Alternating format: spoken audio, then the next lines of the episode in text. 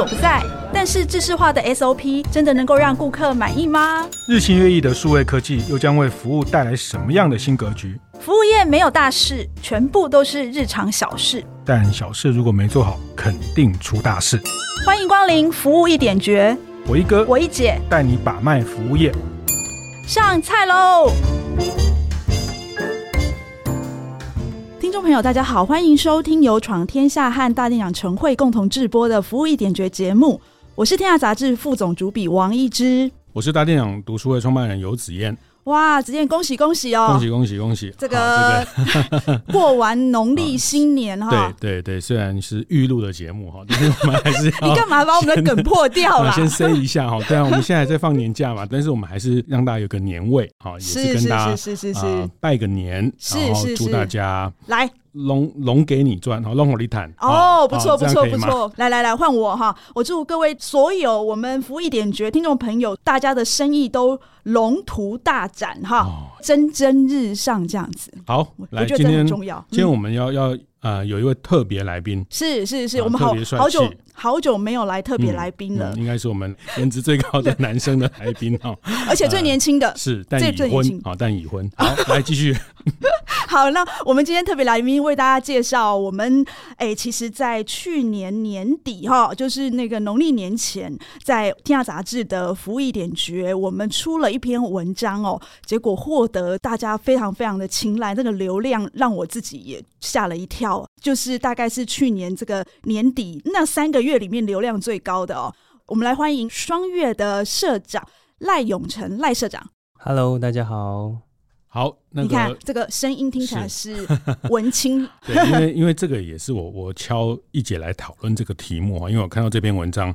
我就马上第一个动作就转传给我老婆哈，因为为什么？这根本是我们家的爱店哈，因为我们家常去巡他们店，从他们新开的在和平东路，后来在台安医院八德路的几个店哈。那其实我几年前就注意到，呃，不是只有我哈，因为他们已经连续六年拿到哎米其，对米其林的必比登，大家都知道的一家店哈。那我只是后来比较晚跟进。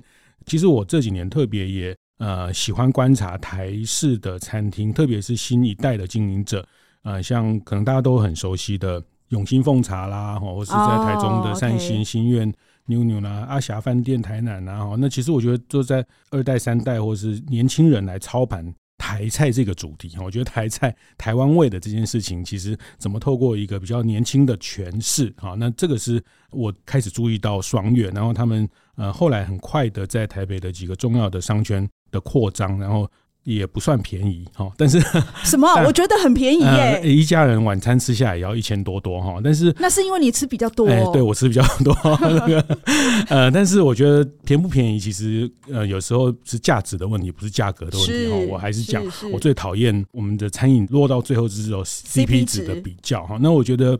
一个台菜的价值，呃，其实要呈现是非常不容易的哈。那那个不容易是大家我们在餐饮或是有关餐饮的经营都知道，其实异国料理要卖贵是比较容易的，容易的，对。比如说卖那个。面线，好，啊，这个 买回去一定被我妈骂死。好，这个这个面线，这个家里自己煮就好了。为什么要那个？对对对对。那异国料理其实就比较容易，异国料理价格比较好，因为在家里比较难做出来的料理。好，所以我觉得这个在台式的料理怎么去创造价值，这个是我我很很喜欢去观察的。但子燕，我跟你说，我们的赖社长他不是第二代哦，是要先强调一下，七年级。对，但是第一次开店就上手。对 是没错，他是创业的人哦，嗯、第一代。来来，社长跟我们聊一聊，你怎么当初会想开这个双月这个店？嗯、呃，应该说大概十年前嘛，我从英国回来的时候，然后因为我妈很喜欢煮吃的，所以就开了一个店，希望她有事情可以做，然后她也很 enjoy 做这件事情。对，一开始的时候。结果没想到，妈妈做了不久以后，他就对他就每天去宜兰种这个 organic 的菜，然后再回台北这样子。所以，他现在是厨艺总监的身份就对了。对，我们现在就是有新的菜色，就会请妈妈来测试吃吃看，她觉得 OK 就 OK 这样子。对，哇，有妈妈的手艺加持，对，那时候怎么会取那个双月这个名字啊？哦，因为我们家就是月子跟满月嘛，然后加上因为有月亮，就是比较团圆嘛，就是双双对对、圆圆满满的概念，所以那个时候就取这个名字。嗯，是坐月子加满月。对对对，就月子，然后油饭嘛，我们家的油饭，然后鸡汤这样子。但、嗯、但是我们家没有做月子餐啦，因为很多客人都有我们家在做月子餐，是因为很多的妈妈她会买给媳妇或女儿去做月子，买我们家的汤品。可是其实我们没有做月子餐。嗯，哦，但是可以跨到这个市场啦。是，有人建议你吗？其实蛮多的，是，但我们目前是还暂时还没有。对、啊、对啊，嗯，哦，这个名店的故事就是这么。朴实无华，就是因为妈妈喜欢吃这个，然后就把妈妈的味道是妈妈喜欢煮，妈妈喜欢煮是像那个春水堂他们有一个功夫面嘛，哈，很有名。然后他们也是说，哇，你怎么会有这个功夫面啊？没有，就以前我们家晚上肚子饿，妈妈就会煮个这个面条啊，放一点这个 这个面酱啊，自己做的面酱啊，就自己家里在吃的。然后，哎、欸，后来客人也很喜欢，那就变成店里的一道，也是很贵的一个功夫面，一百多块的干面哈。但是很好吃哦，它现在是招牌必点啦。是是是，所以哎、欸，但是但是但是很有趣的是，其实当初双月一开店的招牌菜就是鸡汤跟油饭嘛，对不对？对，这个是妈妈特别为这家店设计的。对，因为妈妈炒油饭真的蛮好吃，因为她是用鸡汤下去弄那些酱汁，然后她又坚持不是用拌的，她是用炒的。这也是为什么我们一直到现在只有青岛店有在卖，因为这个整个的工序太繁琐了，然后加上原物料也涨，因为妈妈一直都坚持要用台湾的东西嘛，香菇啦、肉啦，但是我们价钱十年前是这样，现在好像还是一样，就差不多的价钱，所以我们现在这个油饭有点做服务的概念。不我我我这次特别也非常谢谢一姐把双月的故事第一次的比较完整的在媒体上报道啊。那因为在我印象里面，我觉得这是一家应该开了二三十年，后来才爆红，后来才很多人知道老店是吧？老店哈，因为它的很多的意象，包括刚才讲双月。的这个坐月子啦，这个呃满月啦，或是它给人家的一种体验的食材，或是它的菜单，就我觉得它是老而不旧的那种老店的存在。在本来我对这个品牌的印象，但是这次看一姐呃写才知道，原来是一二年才成立哈。那是呃社长在回来台湾之后才创立，那也不过短短十二年。那其实我们待会会特别要问一下，他去年增加了一百个员工，然后他过去三年。呃，其实疫情还没有完全结束，他们就开启了一个比较大的展店的计划，所以过去三年开了十一家店哈，这个业绩成长十倍。嗯、我觉得这件事情我们后面一点谈，但是我比较前面会想要知道这个品牌的这件事情他怎么去想哦，就是说。我常自己这样看，就是什么人开什么店，然后就是说他他的思维落在哪里，他就会呈现出他的店的形式。因为通常我们看那个品牌，通常就知道说，哎，这个领导人是他的个性，其实跟他的品牌是很相吻合的，跟他的品味这个都有很直接的连接。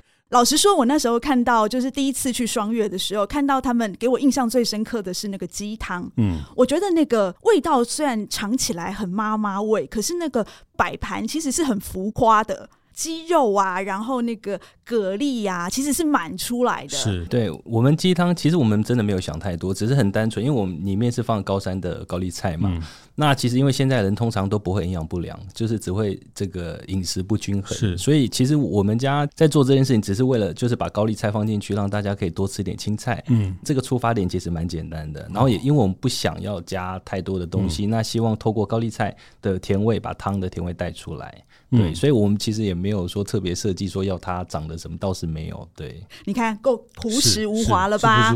但但我还是想要问一下，就是说你在开店前的几段经历哈，那呃，包括在瑞士的凯撒利茨餐饮学校，还有英国的这个巴斯大学的政治经济系国际政治研究所，那回来台湾之后，在海运公司，甚至在新一房屋也待了三个月。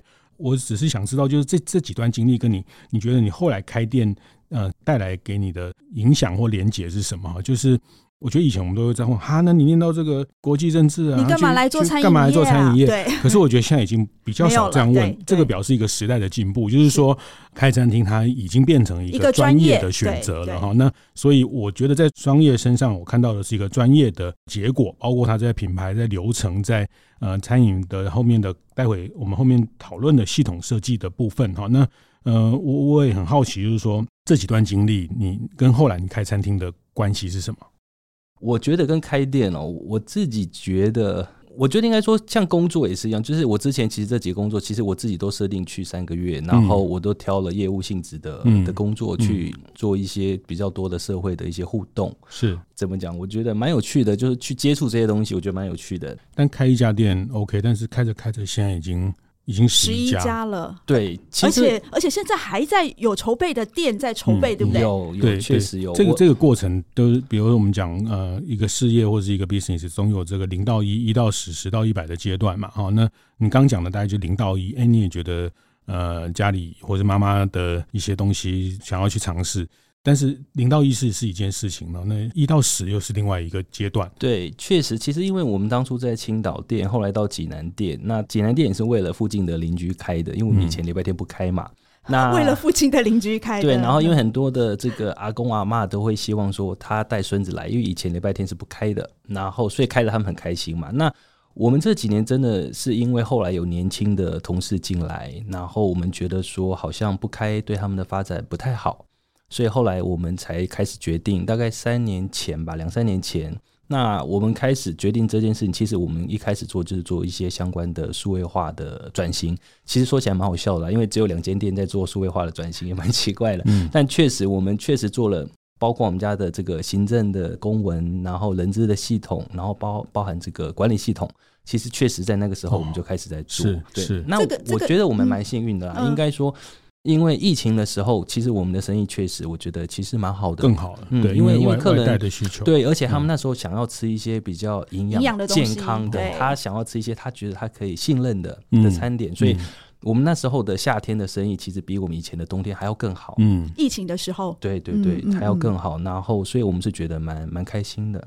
OK OK，嗯，我觉得其实蛮有趣的，就是说他要开始把店扩张的时候，他第一件事情不是先找店址，我要开在哪里，然后我的人够不够什么的，他反而先去做一个准备，就是我以后多少间店，我必须要先有一个。数位化，然后有一个管理系统，我才能够去快速的复制。嗯、所以他是先把他的管理系统，然后先把他未来需要的，我们讲的总部的那个后援系统先去做好，然后再迈开那个展店的步伐。嗯，其实我觉得刚听起来，其实你你就是你在开始推动所谓数位这些过程的时候。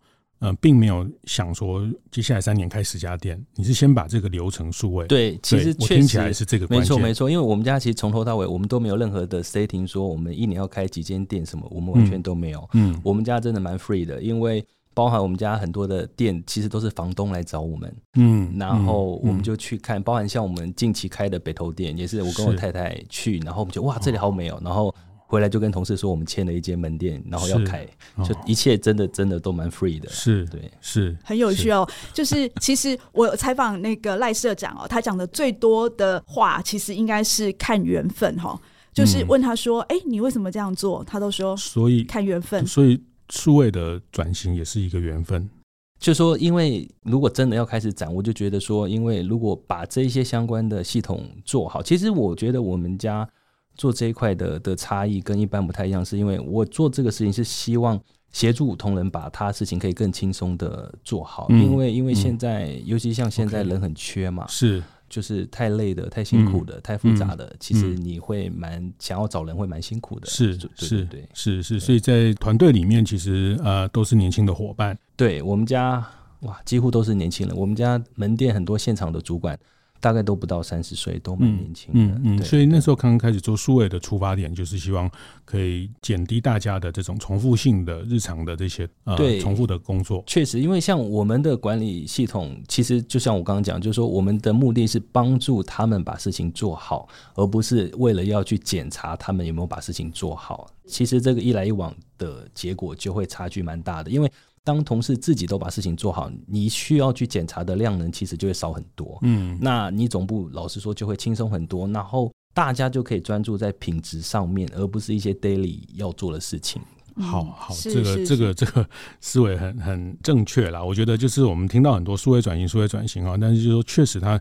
出发点不是来监督他、检查他，其实出发点是来协助他哦，那降低大家的工作的 loading，所以它是个工具去协助大家，包括接下来的 AI 等等的这些，都可能是这样的一个思维。所以也因为有数位，后面才有可能去做展店。对啊，对啊，因为我像我们现在用了系统之后，我们其实呃，我觉得管理的部分就是他们就不断在 scan 一些异常的状态，然后协助他们把这些异常做排除。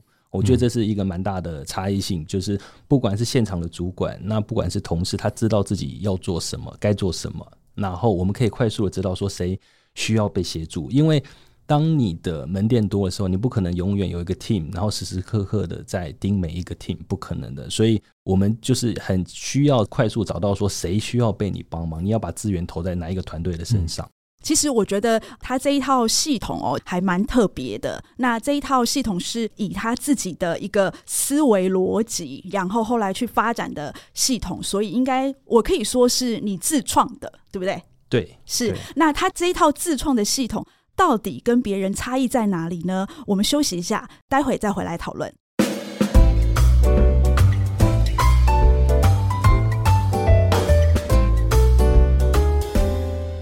欢迎回来，服务一点觉的现场哦。我们今天节目中，我们邀请到双月的赖永成赖社长哦，来今天来跟我们谈一下这个。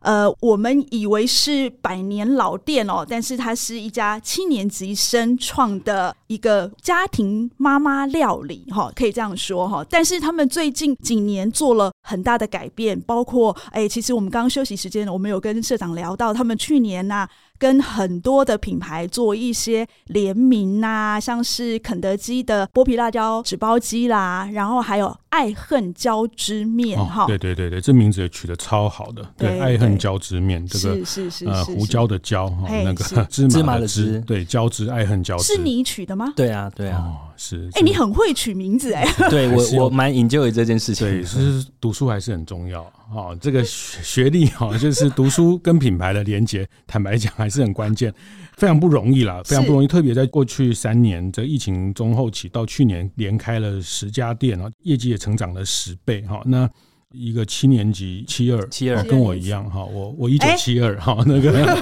我一九七二哈，那个很很棒。那我我特别觉得就是在。刚好专业发展的这十年、十一年，其实从二零一二到二零二三、二四年，其实这十年其实是整个台湾餐饮业板块变动最大、最大的呃，大概是在王品的上市之后。大家对餐饮开始充满了无限的想象，不管是 IPO 啦等等。那第二个就是这十年的线上线下互联网啊，这个包括呃疫情加加剧的这个外带外送的整个这种消费场景。我们在上一集一点绝聊的呃麦当劳的的应应的这个时代，也是大家在同样餐饮业应应的这种破碎的市场，然后这个全场景的哈，一下内用，一下外带，一下外送的这样的一个服务，它怎么去去建立？那后面其实很关键。很关键，一定是系统这件事情哈。那这一段我特别也要想请教社长的是，我觉得现在大家开餐厅都都面临一样的问题啊。就您刚呃上一段讲的，就是系统是来提高人的效率，就是一般就是嗯。做系统大概就是几个阶段嘛，一个就是导入嘛，导入系统，导系统嘛。那你要导哦，好，没有，我们下决心要做数位，要导，那那就要开始选系统嘛，要选哪一个？哈，现在市面上有很多可以选择，那选来，不然就是选了某一个，或是去改系统嘛，那不然就是像你们最后就是自己建系统。哎、欸，其实你有选过吗？其实有哎、欸，就是说我我有 survey 了一阵子，但是因为像我们行政系统跟这个人资系统是用市面上有的。但是管理系统的部分就比较没有找到我觉得适合的。为什么？因为我发现确实一般它都是类似巡店系统，它帮助的人是去巡店的那个人，而不是需要去执行的那个人。嗯，就是说，其实它是在帮助那些巡店的系统，它能够快速掌握每一家店的状况吗？对，就是他主要通常都是确认说这个督导去现场有没有 check 了这个完成这样子。是是是。对，那跟我们这个系统就不太一样。呃，那你要不要谈谈你那时候想象的你的管理方式应该是怎么样？然后你希望你的系统它是怎么样来协助你？其实我我一直都觉得说，团队如果可以自己把该做事情做好。那其实最棒的。那这个的前提就是他知道要做什么，该怎么做。所以其实我们系统，我觉得最大的好处，当初我们在开发的时候，其实我有一个要求，就是说，同事如果要做教育训练，他一定在五分钟之内要学会怎么样做使用。那我们也做到了这一点，因为其实他就是拍照回回报，对对对，他就是回报非常的快速。那好处就是说，我们在系统上面可以让同事知道说他什么时间点他该做哪些事情，然后他可以看到相关标准的一些照片，哦，他可以知道说要做什么。我觉得这个对我们来说，尤其是现在人很缺的状态，其实蛮棒的，因为 快速上手。对，因为因为其实应该说，现在餐饮业很多时候是你都来不及教他，可能就要上第一线去做操作。对，对我觉得这是大家都遇到的问题，因为你根本就人不够。嗯那透过这个系统，其实我们发现另外一个好处就是你变相的协助教育训练的这个部分，其实我觉得蛮好的。然后就像我说的是，这个系统的好处是你可以快速的发现谁需要你的协助，他实际操作的状况。呃，社长，我这样帮你诠释好了。假设就是你的那个系统，也就是说，它其实在那个系统里面，它放置了一些它这个职位应该怎么做的照片或影片。所以，当这个员工他在完成，比如说开店之前，他要完成哪些事，其实他可以按照就是系统里面的照片或影片把它做好。那你怎么知道他有没有做好呢？你有要求他，他必须要在什么样的时间点做好，然后拍照上传那个系统，你就可以从系统端知道说，哦，他今天做的怎么样？你可以从照片上面看到他有没有符合你的标准。对，其实基本上这件事情检查这个工作，我们还是还给了这个团队的主管。所以简单来说，如果某一个早上某一个岗位，他今天在十点半他要做回报，他如果没有回报，他的主管也会知道，他主管就立刻去协助他说：“哎，你怎么还没有回报？”他如果回报了，主管做的就是这个品质的确认，然后确认说他回报的状态好不好，就会非常的快速。对，也就是说，每一家连锁店，比如晚上闭店的时候，是其实呃，区主管他们必须要去确认说，哎，你闭店之后，他有没有把那些该做的事情都做完，包括拔那个什么插头啦，那些很琐碎的事情。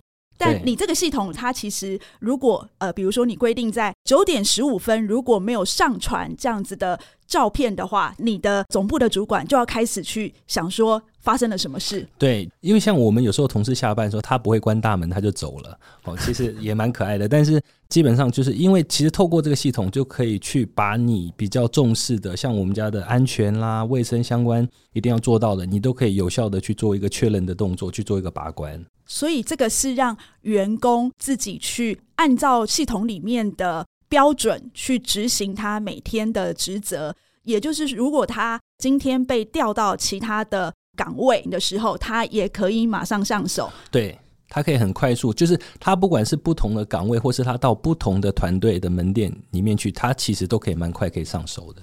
是的，我看到这个报道里面谈到，就是如果在，比如我们现在大家都知道要导系统了哈，就是说，我想以一联觉或者是在大地养成会的听众很多也是服务业经营者哈，那我觉得导系统之间大家现在理解它的重要，但是。这个一个系统，包括一一个店来说，它有管理系统，那也有销售的系统啊，有内场的跟外场的，就是刚讲行政的啦，这些呃内部管理的部分、人事的部分，还有另外就是这些呃外部的这些呃，甚至跟很多点餐平台去串接的这些系统。所以在你的建系统的这个过程，是先把内部先建立起来嘛？对我，我们其实应该说，我们真的导了蛮多系统，像您刚刚说的这个点餐的相关的系统。然后我们家最近也有送餐的系统，但是我们都是用开始有简单的方式，然后慢慢的越来越复杂。嗯、那其实我发现我们家同事导入的状况其实都蛮好的，就是像我们都是用比较鼓励的方式，然后慢慢让他们开始习惯使用，然后到后来他们就是可以接受这件事情。要不然其实推新的东西总是会有一些抗拒。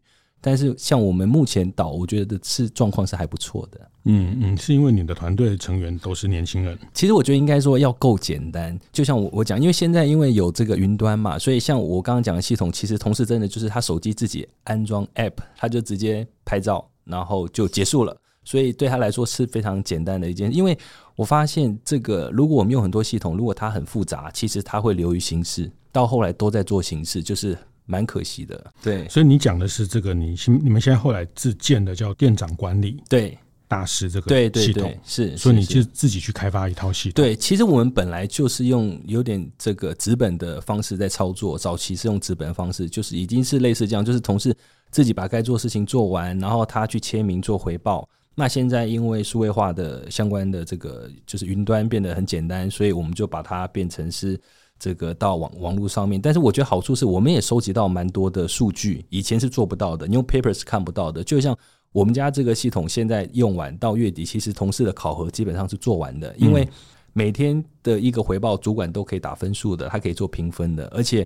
如果有任何的问题，都可以追溯回来，说，哎，当初这个的实际发生什么样的状况，是都可以被查询到的。所以市面上没有这样的系统可以买，呃，套装可以买。我知道好像是没有。呃，子燕，我其实那时候采访他的时候，我我问了他一个问题哦，这个是我在我的报道里面没有写出来的，我就问他说，哎，那同样是内场人员。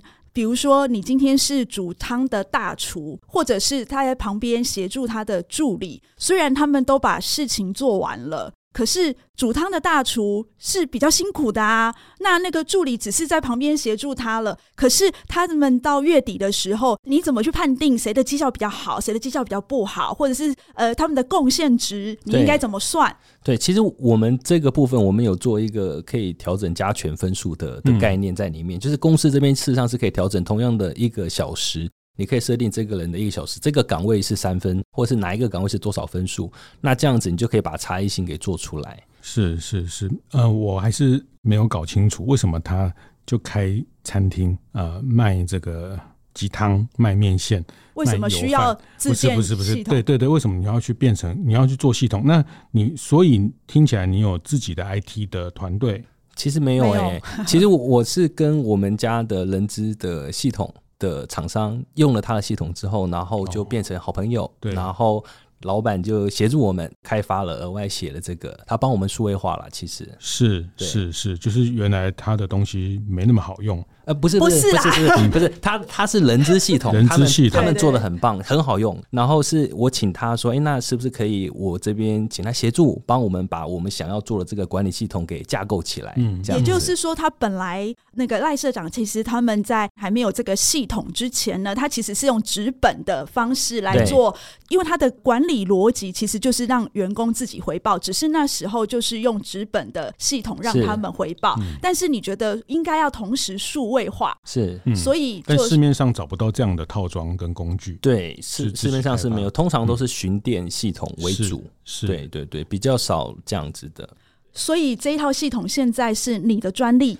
对，制裁权是我，所以你可以开系统公司卖给大家。就是可以可以可以，对、嗯、我真的觉得这个时机点是对的，是因为现在的这个云端真的好便宜哦。所以以前如果我们要做这个东西，你可能要有一个 IT 的团队，然后你还要有这个机房，还要防火墙，要花好多钱，然后 maintain 这个事情。现在不用一个月。不用花多少钱就可以做这件事情，我觉得蛮棒的。嗯，好，听到了没？哦，就是说，大家很多人就说啊，我没有 IT 的人，我又没有办法那个啊。但是现在市面上有有、呃、现在的生态圈可以提供很多的这种外部的资源啊。那我我觉得这里面比较关键，包括去年开始我们跟 AIF 人工科技的这个基金会来思考，其实我们后来。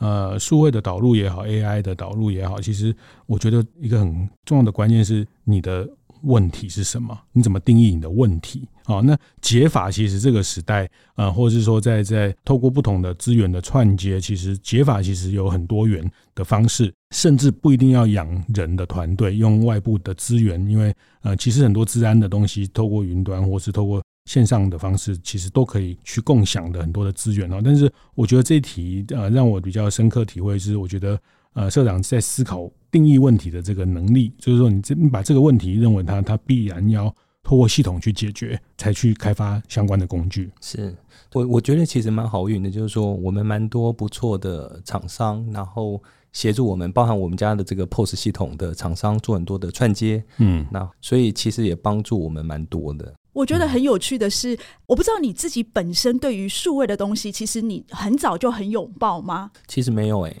哎、欸，这个真的让我很意外。也是因为很幸运，刚好他们那个人资的厂商跟他这个 变成好朋友。就是，就是我觉得这是一集充满惜福感恩的一集。真的就是说，因为因为像像我刚刚讲，我们家的人资系统，然后我们家的 POS 系统的厂商，确实就是说，在这一些的过程，我们发现说，这个效率其实是大幅的提升的。就好像我们家的这个济南店，其实以前我们家的那个柜台真的很辛苦，就是因为它同时要做好多的外送平台，好多的串接，也一次要处理好多的东西。但是透过这个数位化相关的这个连接，然后他们的协助。真的差非常的多，其实这个真的是非常的有感，就很像我们家用了这个管理系统之后。我都发现我们家这个营管部的主管现在都是神清气爽，不然以前是以前那个精神状态是不太好，现在是好很多，真的好很多，因为他现在就是专注在处理跳出来的问题，他知道哪边需要协助，真的差非常多，他不用再去一个一个去确认，对对对，管理本来就是做异常的管理吧，对对对。我觉得很有趣的是，你从这样的过程，其实初期就是导入这样子的，比如说数位化也好，然后系统也好，让你对于数位化开始拥抱，甚至在那个电脑展上面有了新的自动点餐机啦，什么你都要把人家马上搬回来试用了。对啊，我们家那个什么多国语言版，那他们在展场上面就是秀完就被我们搬到门店来测试。嗯、不过其实我们蛮 enjoy 这件事情的，因为包含我们的厂商他也很开心，因为。他拿来我们家，我们就是很认真的帮他做测试，然后他就可以知道说，哎，哪边可以去调整。因为毕竟有时候真的使用过，跟之前思考的的的逻辑思维其实不一样的。嗯，那所以他们非常享受这件事情，我们也很享受，因为对大家来说，这个就会更实用嘛，就是符合实际的需求。所以像现在大家很流行用送餐机器人，对我们家其实现在用的。跟传统的不太一样，我们家现在是也是 AI 在跑车子的，我觉得蛮特别的。因为以前是整组的轨道在跑，但是因为那个的，我我自己认为啦，我觉得说那个的维护费还有清洁的问题。那现在其实哦，你讲的是那个类似像寿呃呃那个寿司的，对，回转寿司那样子的。对，那个因为我我觉得那个建制成本也非常的高。嗯、那现在确实因为 AI 的关系，所以。我们现在是跑装潢的，就是跑在轨道上面，然后它还可以自己停，然后自己绕道，我觉得蛮厉害的。对，子夜，你去过森林公园店吗？就是和平东路那一家。嗯，你应该是没有上去，是外带而已。哦，你是外带，嗯、你下次一定要到他们二楼去，哦、对，新装的。哦，新装对，新装刚换的，对对，刚换不久的，是是，它非常的神奇。其实我本来还要再问一个问题，但是我觉得我已经得到答案了。我本来是要问说，哎，你们在这些数位导入啊，有没有什么踩到雷啊？有没有什么呃，这个这个遇到很多这个错错误啊？试错啊，试错啊，其实会耶。对，但是我刚刚听到他他已经说答案，说我们很 enjoy 这个过程。确实确实，因为像可是你不会觉得浪费时间吗？其实。不止浪费时间，其实它蛮贵的。就是我举例，像我们很多东西，而且我们家的做法是，像新的系统，我们都把它丢到最忙的店。新的系统你丢到最忙的店，然后就然后系统挂掉之后，就全部就停摆了嘛。可是。我觉得这是好事，因为这个时候才知道它到底能不能用。然后如果这家店能用，全部每家店都能用。可是问题是你那一家店当天的那个状况会，他们很强的，他们常常没有就很惨，他们很惨啊。他们就跟你讲，他也很 enjoy，就是就变相来说，就是说你的现场的同仁就会开始学习，知道说当万一因为系统一定会坏掉，所以如果有一天系统坏掉的时候，我们该怎么做？就像我们家的管理系统，嗯，如果坏掉的时候要怎么做？其实像有坏。过吗？有啊有啊，他有时候会会当掉，就一开始的时候会当掉嘛，然后或是有一些问题，一定刚开始测试都会有，是，所以其实我们就很快的去怎么样让大家知道，快速的去转换，还是可以把这个事情做好。像我们家目前做法是会有赖的群组，嗯，所以如果管理系统坏掉，他们就会快速的把相关要回报的东西放到赖上面来做回报。嗯，OK，我现在正在想象说，呃，你有一天那个新的系统放到最忙碌的那一家店，然后那个中午最忙碌的时候，十二点半的时候，整个系统挂掉，然后、嗯、就客人就爆炸了，然后同事就赶快解决客人的问题。对对，对，这个是就是最好练兵的时候，是是，对对，就是看谁的危机管理好，他就是下一个店长。哦，哎，这个也是一种做法。不错哦，比如说，我听过很多店，他们比如说去参加呃户外的，现在很多市集啊这些。我说，你们现在店生意那么好啊，干嘛要出去做事情？没有，他这个叫移防训练哈，把异地训练。如果他们到不同的地方可以解决不同的问题，其实那个都是一个问题解决能力的培养。好，那你刚刚讲的这个模式，我最近呃有一集跟无印良品的人资主管在聊到，他们导入中高龄的这个伙伴，他们也是在测试的几个阶段之后，他们。在全面扩大的钱，就是把它放到最忙的那家店。市政店，我觉得大家都好勇敢，对对，去冲一波。那这一波可以过，你每一家店都不用讲。所以我们现在应该要倡导说，是你不要做最安全的事情啊。这是我们这一代人才会这样想，也不是说这一代人啊，说我们这一代，我们是同代，好不好？是，其实我觉得这个就是现在数位的世代的精神。是是，那这个是我们这些呃上了一点年纪的人，没有是你哈，就是 我们现在其实我那天被让不爱做，你知道吗？